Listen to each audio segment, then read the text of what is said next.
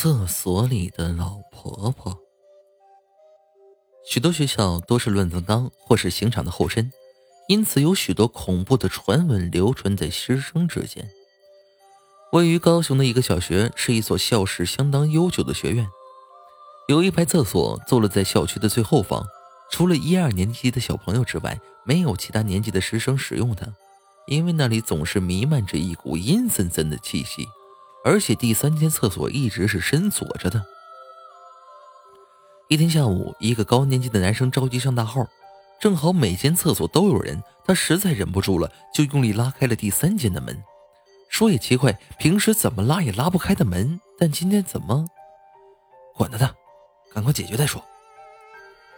正当他松口气，想大喊一声痛快时，底下忽然有一种冰冷的感觉。他猛地往下一看，天哪！一只枯瘦的手从下面伸了出来，他大叫一声，从口袋里拿出了一个小刀，往那只怪手上划了一刀之后，马上冲了出去。自此以后，他再也不敢踏进那间厕所一步。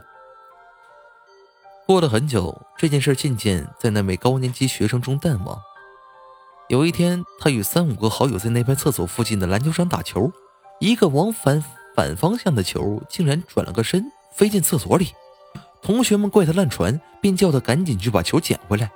他嘴里咕叨着，直进厕所里。远远看见一个老婆婆拿着球从厕所里走了出来。他小跑步到老婆婆那儿，想拿回那个球，但是特别奇怪，老婆婆的脸始终没有抬起来过。但是她手背上的刀痕吸引住了他的目光。老婆婆，你手上怎么有个刀痕呢？